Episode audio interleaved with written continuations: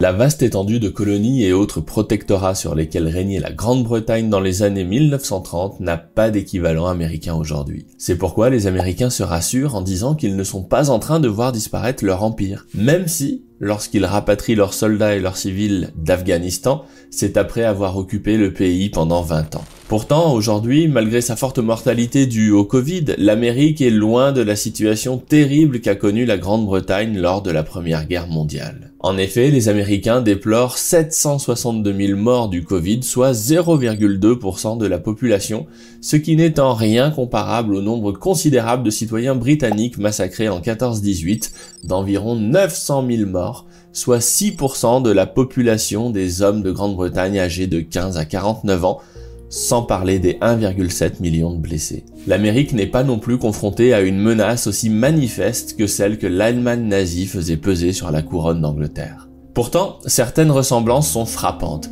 et vont au-delà de l'incapacité des deux pays à imposer l'ordre en Afghanistan. Le fait de prédire le déclin américain est devenu une espèce de cliché, mais notre connaissance de l'histoire de la Grande-Bretagne entre les années 30 et les années 50 doit nous rappeler à la réalité.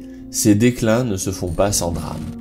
On pourrait commencer ce parallèle avec la montagne de dettes accumulées par ces deux pays. La dette publique de la Grande-Bretagne, après la Première Guerre mondiale, est passée de 109% du PIB en 1918 à un peu moins de 200% en 1934. La dette fédérale américaine est fondamentalement différente, mais son volume est comparable. La dette des États-Unis atteindra près de 110% du PIB cette année, soit un niveau encore plus élevé que la somme précédent atteint au lendemain de la Seconde Guerre mondiale. Le Congressional Budget Office estime qu'il pourrait dépasser 200% en 2051. Une des différences fondamentales entre les États-Unis d'aujourd'hui et le Royaume-Uni d'entre-deux-guerres, c'est que l'échéance moyenne de la dette fédérale américaine est assez courte, puisqu'elle est d'environ 5 ans en moyenne, alors que plus de 40% de la dette publique britannique prenait la forme d'obligations perpétuelles ou d'annuités. Concrètement, cela rend la dette américaine beaucoup plus sensible aux variations des taux d'intérêt que ne l'était celle de la Grande-Bretagne il y a presque un siècle. L'autre différence importante, c'est le grand changement qui s'est opéré dans les théories fiscales et monétaires grâce en grande partie à la critique de John Maynard Keynes des politiques britanniques de l'entre-deux-guerres. En effet, la décision de la Grande-Bretagne en 1925 de revenir à l'étalon or a condamné la Grande-Bretagne à 8 années de déflation. La puissance des syndicats de l'époque a limité la réduction des salaires, la rendant plus lente que celle des prix pendant la dépression, ce qui a contribué à la destruction d'emplois. Au plus fort de la crise en 1932, le taux de chômage était de 15%. Pourtant, la dépression britannique a été légère, notamment parce que l'abandon de l'étalon or en 1931 a permis d'assouplir la politique monétaire. La baisse des taux d'intérêt réels a entraîné une diminution de la charge du service de la dette, créant ainsi une nouvelle marge de manœuvre budgétaire. Pouvoir compter sur une réduction similaire du coût du service de la dette paraît peu probable pour l'Amérique aujourd'hui. Des économistes, sous la houlette de l'ancien secrétaire au Trésor Lawrence Summers, ont prédit que les politiques fiscales et monétaires actuelles présenter des dangers inflationnistes. Alors que les taux d'intérêt réels britanniques ont généralement diminué dans les années 30, ils devraient devenir positifs en Amérique à partir de 2027 et augmenter régulièrement pour atteindre 2,5% au milieu du siècle selon le groupe d'économistes réunis autour de Lawrence Summers. Alors on peut convenir que les prévisions de la hausse des taux se sont déjà révélées fausses et que la Réserve fédérale ne semble pas pressée de resserrer sa politique monétaire. Mais ce qui est certain, c'est que la moindre augmentation des taux rendra le service de la dette américaine beaucoup plus coûteux au détriment d'autres dépenses fédérales comme la défense. Et cette dernière remarque sur le budget de la défense nous amène directement à ce qui est probablement le vrai problème soulevé par la situation. Ce qui préoccupait Churchill dans les années 30 était que le gouvernement britannique était incapable de se décider à réarmer énergiquement en réponse au comportement de plus en plus agressif d'Hitler, de Mussolini et du gouvernement militariste du Japon impérial. Les Anglais préféraient pratiquer une politique d'apaisement pour des raisons de contraintes fiscales et économiques, et notamment le coût élevé de la gestion d'un empire sur lequel le soleil ne se couche jamais, ce qui rendait soi-disant impossible un réarmement rapide. On pourra trouver tiré par les cheveux de suggérer que l'Amérique est confrontée à des menaces comparables aujourd'hui, non seulement de la Chine, mais aussi de la Russie, de l'Iran ou même de la Corée du Nord. Pourtant, le simple fait qu'on trouve cette suggestion tirée par les cheveux prouve sa pertinence. La majorité des Américains, comme la majorité des Britanniques entre les deux guerres, trouvent impensable la possibilité d'une guerre majeure contre un ou plusieurs régimes autoritaires qui viendraient s'ajouter aux engagements militaires déjà importants des États-Unis. La preuve, c'est que la baisse prévue des dépenses de défense américaines en pourcentage du PIB de 3,4% en 2020 à 2,5% en 2031 ne suscite que peu de controverses à part chez les lecteurs attentifs de Churchill.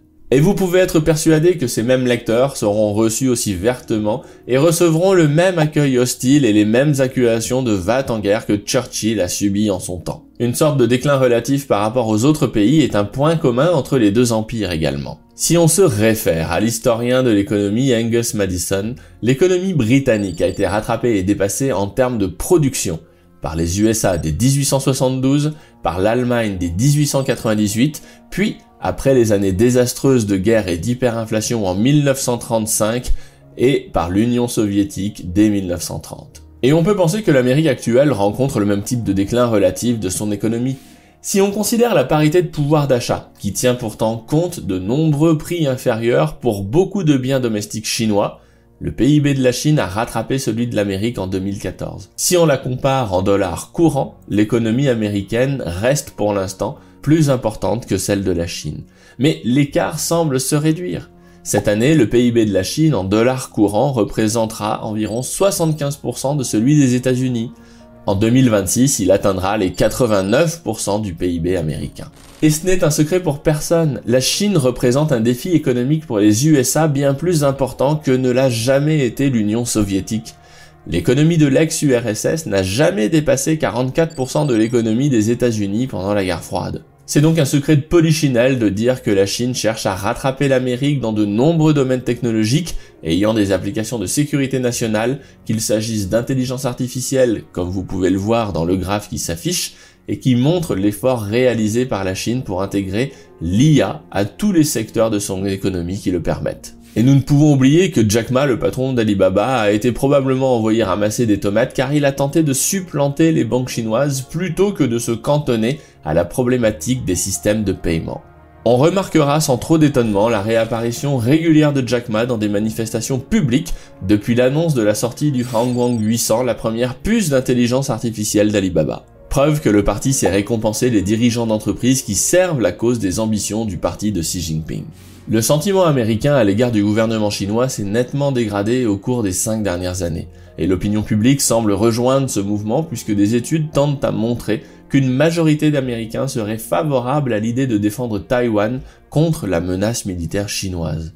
On peut pourtant se demander si ces déclarations d'intention seraient suivies d'effets si Pékin décidait d'envahir Taïwan. Il est possible que dans ce dernier cas de figure, les Américains, comme le premier ministre britannique Neville Chamberlain en son temps, décide que Taïwan, comme la Tchécoslovaquie en 1938, soit une querelle dans un pays lointain entre des gens dont nous ne savons rien. On peut penser qu'une des plus grandes sources de faiblesse de la Grande-Bretagne entre les deux guerres est la guerre qu'a portée au pays une certaine élite intellectuelle. J'en veux pour preuve le débat sur le roi et le pays qui s'est tenu le 9 février 1933 à l'Oxford Union Society, la société de débat de la fameuse université d'Oxford. La motion présentée, cette chambre ne se battra en aucun cas pour son roi et son pays, a été adoptée par 275 voix pour et 150 voix contre. La motion fera date et sera plus tard nommée le serment d'Oxford ou l'engagement d'Oxford. Comme l'écrira Churchill, il était facile de rire d'un tel épisode en Angleterre. Mais en Allemagne, en Russie, en Italie, au Japon, l'idée d'une Grande-Bretagne décadente et dégénérée s'est profondément enracinée et a influencé de nombreux calculs. On ne s'étonnera pas de voir aujourd'hui un écho de cette image de décadence. Une des meilleures représentations actuelles de cette image détériorée des USA et de ses alliés est probablement le diplomate chinois Li Jianzhao qui agresse violemment continuellement les Américains et leurs alliés à travers des tweets sans retenue comme celui-ci partagé 32 minutes avant que je ne me rende sur son compte Twitter. Et oui, ce monsieur est aussi productif. Je traduis. Faire semblant d'aider les autres à éteindre le feu avec de l'eau en bouteille après avoir fermé leur robinet, est-ce vraiment de la compassion?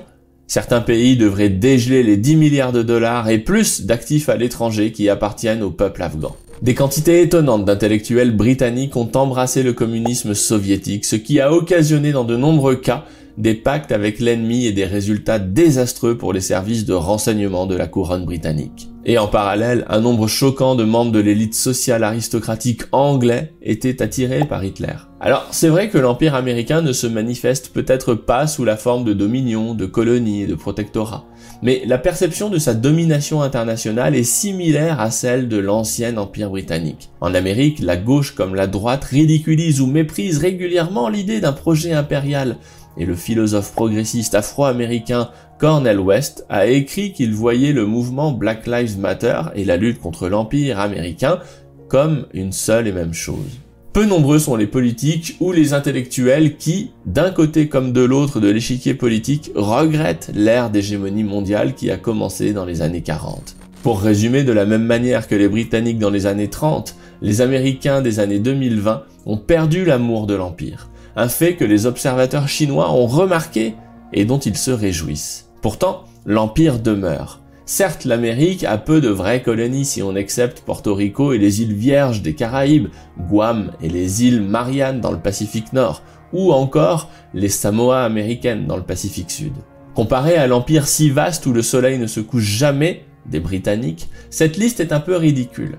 Mais la présence des militaires américains est presque aussi omniprésente que l'était autrefois celle de la Grande-Bretagne. Le personnel des forces armées américaines se trouve dans plus de 150 pays. Le nombre total déployé au-delà des frontières des 50 États est d'environ 200 000 soldats. Et s'il n'est pas utile de rappeler qu'obtenir une sphère d'influence aussi étendue ne s'est pas fait sans difficulté, il semble nécessaire de lutter contre la croyance illusoire qu'il serait plus facile de se défaire de cette influence que de la gagner. C'est la leçon d'histoire que les Britanniques nous offrent. Une leçon à laquelle les Américains devraient davantage prêter attention. La décision hasardeuse du président Joe Biden de procéder à un retrait définitif d'Afghanistan n'est que la dernière preuve en date que les USA désirent réduire leurs engagements à l'étranger.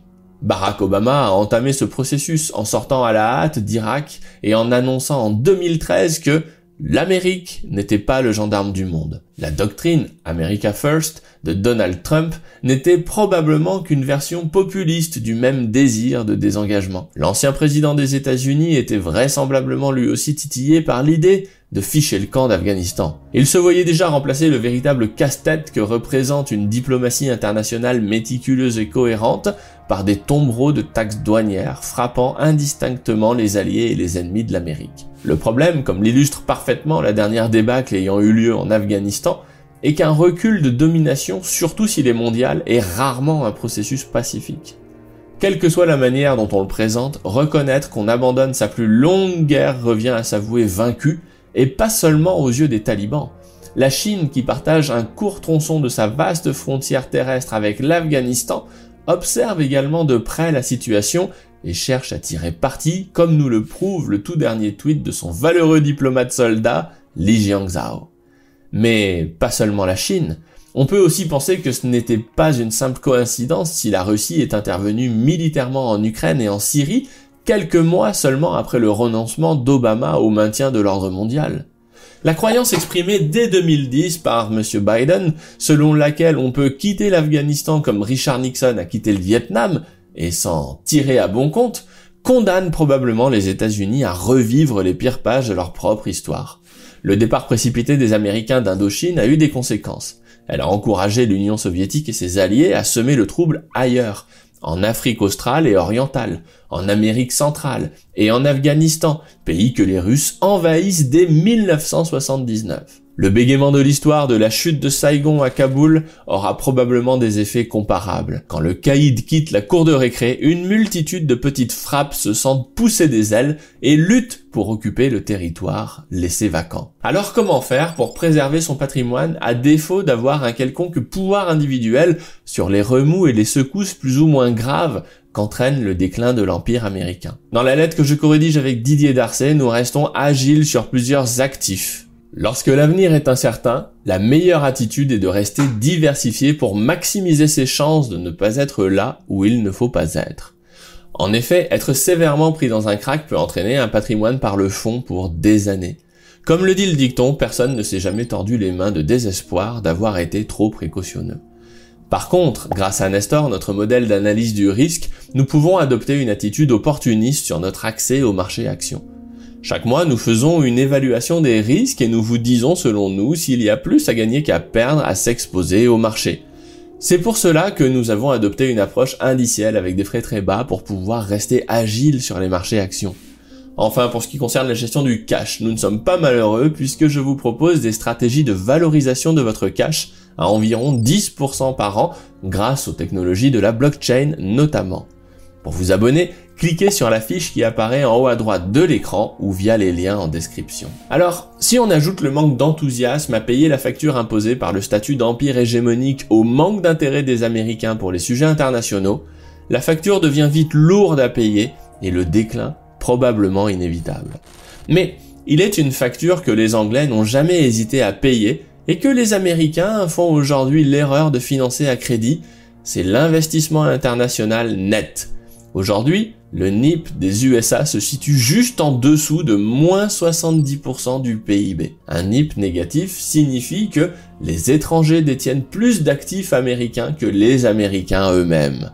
On parle de cette situation inédite dans cette vidéo avec Charles Gave. A l'inverse, la Grande-Bretagne a constamment entretenu un NIP positif. Même lorsqu'elle a forcé Manu Militari ses citoyens à vendre leurs actifs étrangers par exemple, pour financer la première guerre mondiale en 1917, le Trésor britannique a toujours possédé la possibilité de conserver la propriété de ses actifs. L'Amérique, par contre, ce grand empire débiteur, ne dispose pas de solution équivalente. Elle ne peut se permettre de payer la note du maintien de sa position dominante en vendant encore plus de ses actifs aux étrangers. Son bilan avec le reste du monde est déjà négatif. Churchill pensait que la montée des régimes totalitaires en Allemagne, Italie et Japon aurait pu être évitée si les démocrates occidentaux avaient pris les mesures nécessaires. On peut penser qu'il en va de même pour la montée en puissance de la Chine ou de la Russie. La population chinoise semble vieillir encore plus rapidement que prévu et la dette du secteur privé pourra peser sur sa croissance. Sa gestion de l'épidémie initiale de Covid-19 a beaucoup nui à sa réputation internationale. La Chine risque également de devenir le mauvais élève du réchauffement climatique car sa dépendance au charbon est encore trop importante. Et pourtant, on peut facilement imaginer l'enchaînement qui conduirait à ce que Churchill appelait une guerre inutile dans le sens où elle aurait pu être évitée. Une guerre qui impliquerait peut-être Taïwan, que M. Xi Jinping voudrait voir retourner dans le giron chinois, en même temps que des sociétés de première envergure comme TSMC, le géant taïwanais des semi-conducteurs, ou Foxconn, l'une des trois plus grosses entreprises industrielles du monde qui produit les iPhones, iPad et iPods d'Apple, et qui emploie près de 1,5 million d'ouvriers et d'ingénieurs. Rappelons que l'Amérique s'est engagée de façon peu claire à défendre Taïwan contre toute invasion, mais que les avancées techniques de l'armée chinoise, comme les missiles balistiques Dongfeng 21, rendraient compliquée une intervention américaine en cas d'invasion. Dans cette hypothèse, les USA n'auraient pas d'autre choix que ne l'a eu l'Empire britannique, soit se battre, comme la Grande-Bretagne en 1914 et en 1939, ou abandonner le terrain, comme lors de la crise du canal de Suez en 1956. Sur ce, à bientôt pour de nouvelles vidéos. Ciao si vous aimez mes vidéos, abonnez-vous et pensez bien à cliquer sur la cloche pour être notifié lorsque je publie de nouveaux épisodes. Et pour recevoir le guide de l'investissement de ceux qui y ont déjà réussi, inscrivez-vous ici.